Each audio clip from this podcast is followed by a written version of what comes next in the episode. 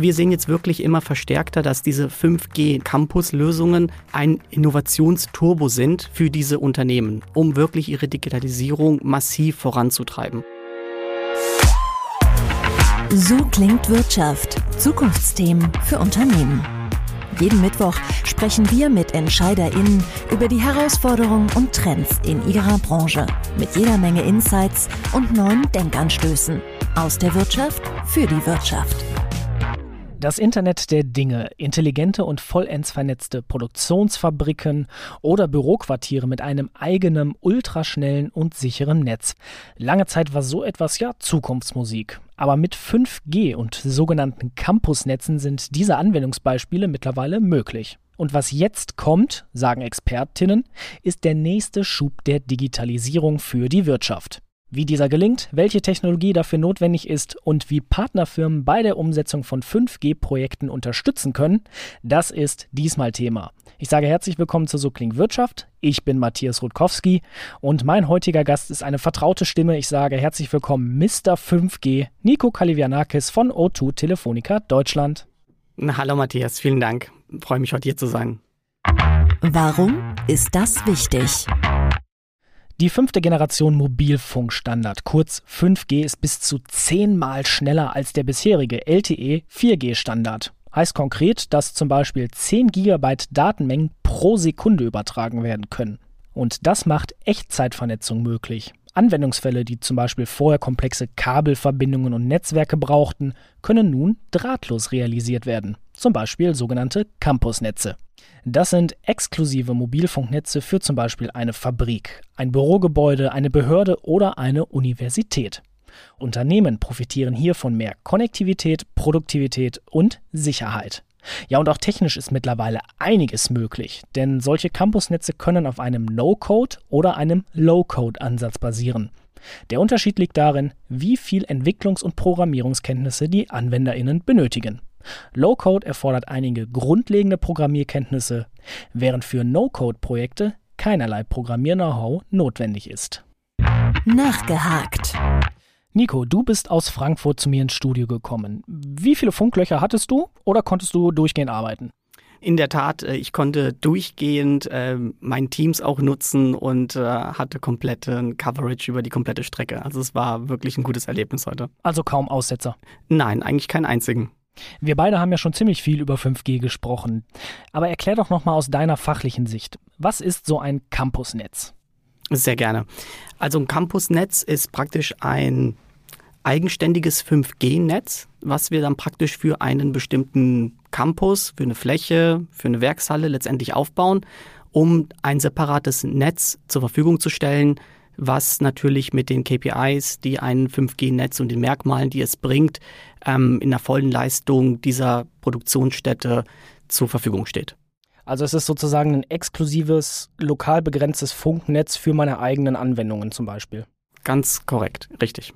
Brauche ich das jetzt als Unternehmen oder ist es eher so nice to have, so ein Add-on, dass ich das mir sozusagen auch gönnen kann? Mhm. Also wir sehen jetzt wirklich immer verstärkter, dass diese 5G-Netze oder Campus-Lösungen ein Innovationsturbo sind für diese Unternehmen, um wirklich ihre Digitalisierung massiv voranzutreiben. Und es hat mehrere Aspekte. Und es sind nicht nur die Merkmale dieses Netzes, wie du vorhin richtig gesagt hast, 10, vielleicht sogar 20 Gigabit pro Sekunde maximale Leistung, auch die Low Latency und praktisch somit auch wirklich diese kurze Verzögerungszeiten in dem Netz von 1 bis 3 Millisekunden bringen uns in eine ganz andere Sphäre um andere Use Cases, andere Applikationen miteinander so ins Leben zu rufen, wie es vorher eigentlich wirklich nicht möglich war. Und auch gerade vielleicht Applikationen, die diese Bandbreite benötigen, wie IoT, Devices, haben wir eine ganz andere Möglichkeit, Millionen von diesen Devices über einen Quadratkilometer zu versorgen und anzubinden. Dann machen natürlich auch Projekte wie Smart City ganz anders Spaß. Wie darf ich mir das jetzt in der Praxis vorstellen? Wir haben jetzt über die Theorie gesprochen, aber wie sieht das dann zum Beispiel in so einer Fabrik oder sowas aus? Also wir haben mehrere Use Cases, wir haben auch auf der Hannover Messe einige ausgestellt. Äh, zum Beispiel Prinzhorn fällt mir da ein, eine europäische Papierfabrik, wo man über einen großen Campus hinweg letztendlich ein 5G-Netz aufgebaut hat. Und von den Kostenstruktur war das auch wirklich äh, nachhaltig und effizient, das auch genauso zu tun, äh, um neue Prozesse in der Produktion, aber auch in der Logistik für seine B2B-Schnittstellen zu schaffen. Pritzon sitzt, glaube ich, in Österreich, wenn ich das richtig weiß. Was genau habt ihr denn da dann umgesetzt mit diesem Campusnetz? Wie war vorher, bevor ihr das Netz dort installiert habt, der Status quo und was ist dadurch jetzt besser geworden? Also das waren natürlich gewachsene Applikationen über die Zeit, wo die Logistik angebunden war. Und es ist aber nicht mehr State of the Art nach vorne hin zu sehen in die nächsten fünf oder zehn Jahre in der Entwicklung. Da kommen jetzt mobile Applikationen, die dort eine maßgebliche Rolle spielen. Da kommen andere B2B-Prozesse, wo einfach auch ein Erfassen der Maschinendaten, ein Erfassen von äh, Positionierungsdaten erforderlich werden, um nach vorne hin ähm, die Systeme neu zu bedienen und auch ähm, schneller und ähm, effizienter natürlich diese Prozesse abzubilden. Also es geht um Steigerung von Prozesseffizienz und Absolut. sozusagen auch einer besseren Organisation, sowohl in den Abläufen her als auch vielleicht ähm, in anderen Sachen. Mhm. Richtig. Aber lass uns das jetzt mal bitte konkret benennen. Was bringt mir jetzt so ein 5G-Campusnetz? Vor allem, wenn ich doch vielleicht schon eine eigene WLAN-Infrastruktur und Versorgung vor Ort habe. Also wir sehen wirklich auch bei ähm, vielen KMUs oder ähm, Mittelstand, ähm, dass das Thema interessant ist. Und zwar, weil wir enormes Wachstum in Innovation und Effizienzschub dadurch eigentlich generieren. Also gerade wenn wir uns auch aktuelle Studien anschauen, wie ich habe da im Hinterkopf zum Beispiel von Nokia, äh, die veröffentlicht wurde, da wurde ganz genau gezeigt, wie man eine Produktivität um 30 Prozent steigern kann, aber gleichzeitig auch die Markteinführungszeiten, also das Go-to-Market, um 50 Prozent doch mal optimieren kann. Und es lässt sich dann darauf ähm, zurückführen, dass man zum Beispiel Reduzierung von Ausfallzeiten letztendlich ganz anders im Griff hat und auch über die Prozessautomatisierung, dass man die steigern kann und somit wirklich Flexibilität und Agilität in den einzelnen Produktionslinien ähm, somit ermöglicht. Du hast jetzt viele Vorteile genannt. Jetzt gehen wir mal weg von der Fabrik und schauen auf eine andere Branche wo kann man so ein 5G-Campusnetz noch anwenden? Zum Beispiel im Healthcare-Bereich, ne, ähm, wo auch so Private 5G-Netze jetzt absolut salonfähig werden und immer mehr im Gespräch sind. Da geht es auch sehr stark Richtung, ich will mal so sagen, quasi Metaverse-Use-Cases, ne, wo man Richtung virtuelle Krankenhäuser denkt. Da braucht man einfach ein schnelles Netz über die Campusse der Krankenhausketten hinweg um dem Patienten eine andere Experience äh, zu verleihen, um andere Prozesse abzubilden, aber auch Richtung Metaverse von überall zugänglich zu sein in dieser digitalen Welt.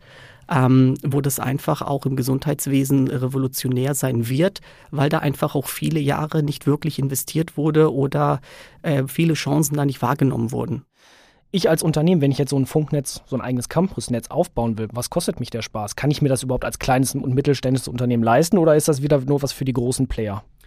Ähm, nee, also das ist ein, ein, sehr guter Einwand und ähm, deswegen ermutigt da auch äh, jedes Unternehmen, sich das mal wirklich im Detail mal anzuschauen. Denn gerade auch Princeton ist ein gutes Beispiel, glaube ich, dafür, dass es letztendlich kostengünstiger war wie eine neue WLAN-Infrastruktur. Und es kommt immer ein bisschen auf den Campus drauf an. Also wenn ich eine große Fläche habe, die ich ausstrahlen muss und dafür aber auch die Gewissheit brauche, dass ich überall mit der Netzqualität und mit dem Signal hinkomme, dann bietet sich 5G schon sehr optimal dafür an.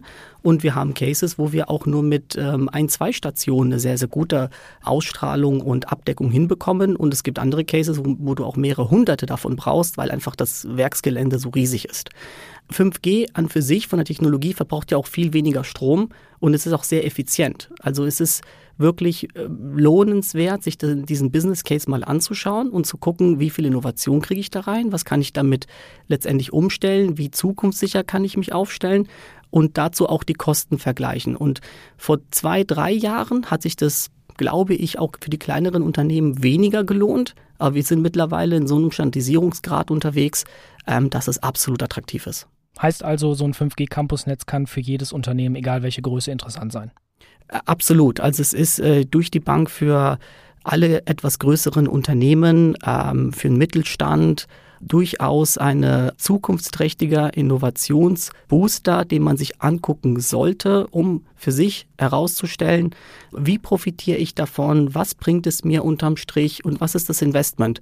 Und ich glaube, wenn man diese Rechnung einmal aufmacht, wird man da auch große Augen machen. Stichwort Standardisierungsgrad, da kommt ja sozusagen dieser Low-Code, No-Code-Ansatz, den wir eingangs erwähnt haben, ins Spiel. Was ermöglicht dir denn jetzt, was vielleicht vorher nicht möglich war?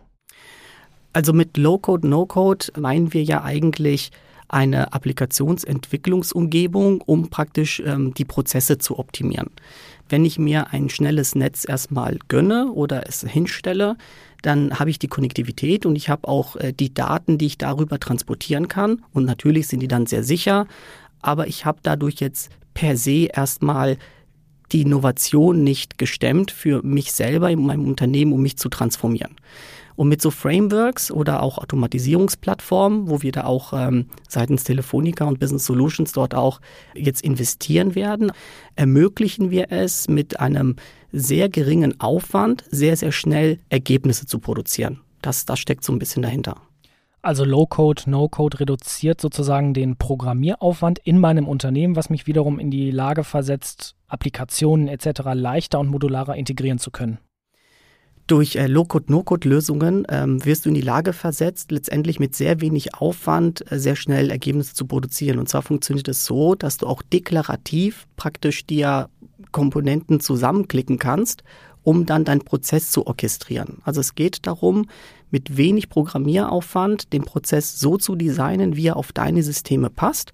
Und da gehört halt ein ganzes Framework dazu, damit du nicht jeglichen einzelnen Schritt wieder neu ähm, entwickeln musst oder implementieren musst. Da gibt es Standardisierungen über Konnektoren für Standardsysteme, aber auch Standardabläufe, wie du mit einer Best-Practice-Ansatz das Human Interface zum Beispiel bedienst oder einzelne Systeme bedienst und somit sehr, sehr schnell ans Ziel gelangst.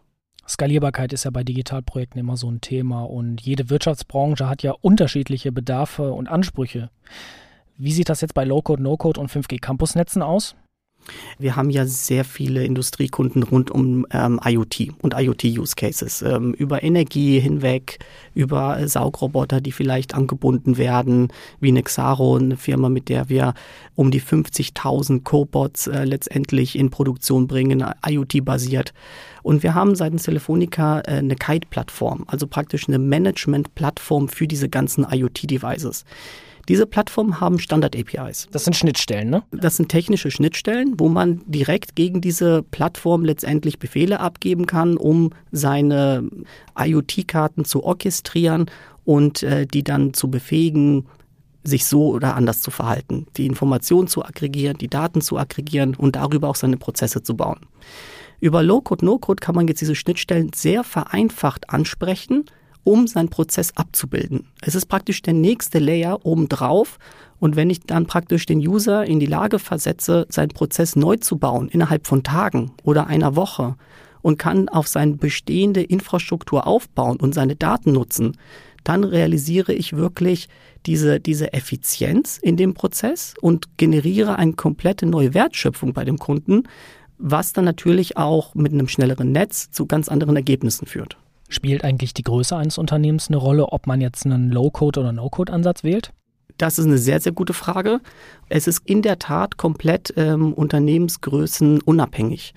Wenn ich weniger Ressourcen benötige, um irgendeine Applikation, von einer Logistikapplikation über eine CRM-Applikation, diese anzubinden, meine Prozesse zu bauen, dann habe ich einfach reduzierte Kosten und reduzierte ähm, Ressourcen, die ich da mit reinbringe in das Projekt und somit habe ich eine höhere Effizienz und komme ich schneller ans Ziel. Ja, wieder einige Vorteile. Lass uns aber bitte einmal über das Thema Sicherheit sprechen. Datensicherheit, Cybersecurity ist im Moment in aller Munde, Stichwort Hackerangriffe. Wenn jetzt jedes Unternehmen so ein 5G-Campusnetz hat, mache ich mich da nicht noch angreifbarer?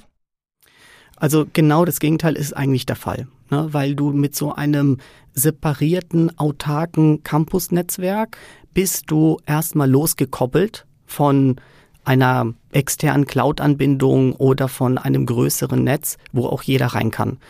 Und gerade auch im 5G-Umfeld hast du immer eine Hardware-Komponente und auch SIM-Karten dort mit drin, wo die Verschlüsselung über die Karten einfach eindeutig ist. Also du hast sicherlich den höchsten Standard von Sicherheit mit einem eigenen Netz Und du hast auf der anderen Seite natürlich auch das Thema, dass deine Daten im Unternehmen und dass deine Daten in dem Campus bleiben, weil du letztendlich nicht direkt in die Cloud zurücksynchronisierst, sondern du benutzt die Cloud nur da, wo du es brauchst, für die Prozessorchestrierung zum Beispiel oder um Daten auszutauschen. Also du bist viel autarker und viel sicherer aufgestellt mit einem separaten Netz. Ich habe sozusagen meine Daten, die sind in der Cloud, oben in der Wolke und auf dem Boden bin ich und in der Mitte sozusagen die Verbindung zur Wolke hin, das kann sozusagen dann das eigene 5G-Campusnetz sein und das ist von außen abgeschirmt, dass da keiner ran kann. Also du hast jetzt eigentlich ähm, so ein bisschen den Leitfaden von unserem CEO vorweggenommen, äh, der sagt, ähm, es existiert die Cloud da oben, ja, und ähm, gerade wir als Telekommunikationsprovider, wir verbinden die Erde mit der Cloud. Und wir sprechen über viele neue Cloud-Möglichkeiten und SaaS-Services, die einfach jeder konsumieren möchte, aus den bekannten Gründen. Kosteneffektivität, Effizienz, man erfindet nicht alles selber, man profitiert voneinander, was neue Features angeht, etc. Und diese Verbindung hinzubekommen, und ich muss die natürlich mit meinen Daten verheiraten, damit ich überhaupt Mehrwert daraus generiere für mich selber. Und das alleine befähigt und braucht ein sehr schnelles Netz, damit auch zukünftige Applikationen auch anders funktionieren, weil wir haben ja immer mehr die Anforderung Richtung Realtime-Datenaustausch. Ähm, der Punkt, wo du nur einen Batch-Prozess hattest, der über Nacht mal synchronisiert oder am besten einmal die Woche, das, ist, das liegt zehn Jahre zurück. Ich stelle mir jetzt gerade so die Frage, ihr seid als O2 Telefonica Deutschland ja ein Telekommunikationsanbieter. Warum beschäftigt ihr euch jetzt plötzlich mit so einem, ich nenne es mal, Entwicklungs- und Programmierthema? Da gibt es doch bestimmt auch andere Unternehmen, die da vielleicht ein bisschen versierter sind. Mag ich jetzt mal so behaupten. Ähm, die Antwort darauf liegt, äh, wir möchten gerne den Kunden in die Lage versetzen, das Potenzial zu heben. Wenn ich nur tolles Netz baue, hinstelle und der Kunde hat aber wenig Ideen oder braucht extrem hohen Aufwand, um das danach umzusetzen, dann wird er nicht so erfolgreich, wie wenn ich ihn in die Lage versetze, mit einer tollen Plattform, mit Architekturvorschlägen, mit Best Practice, die mich ja nicht viel an der Stelle kosten, das Netz so in Betrieb zu nehmen, dass er da rundum glücklich damit ist. Welche Rolle habt ihr dann, wenn ihr nicht nur noch der Netzanbieter seid? Also wir möchten äh, Sparingspartner und Lösungsanbieter sein und äh, uns immer mehr auch in diese Richtung entwickeln seitens Telefonica, um letztendlich End-to-End-Prozesse mit dem Kunden zu designen, zu besprechen und in Produktion zu bringen. Und es geht um die, über die reine Konnektivität auch darüber hinaus. Und jetzt der Gedanke zum Mitnehmen. Nico, wir haben über Campusnetze gesprochen, über Low-Code, No-Code gesprochen. Worüber sollen unsere Zuhörenden im Anschluss an diese Folge vielleicht einmal nachdenken? Ich glaube, es ist wichtig, mit ein, zwei ganz konkreten Use Cases zu starten und sich das mal im Kontext von einem 5G Private Campus Netzwerk sich anzuschauen, was steckt da für Potenzial drin, was kann man damit erreichen und gerade mit einer Low-Code, No-Code Applikation und Framework dahinter, wie schnell kriege ich es, meine Prozesse darauf abzubilden. Und da wird man schon sehr beeindruckt sein, zu welchen Ergebnissen das führt. Also Sie haben es gehört. Einfach mal ausprobieren, schauen, was möglich ist, welche Optionen da dann aufkommen und, wenn es interessant ist, sich die richtigen Partner holen. Nico, vielen Dank fürs Gespräch. Danke, Matthias. Und wir, liebe Zuhörenden, wir hören uns kommende Woche wieder zu einer neuen Folge So klingt Wirtschaft. So klingt Wirtschaft. Haben Sie Fragen, Kritik oder Anmerkungen?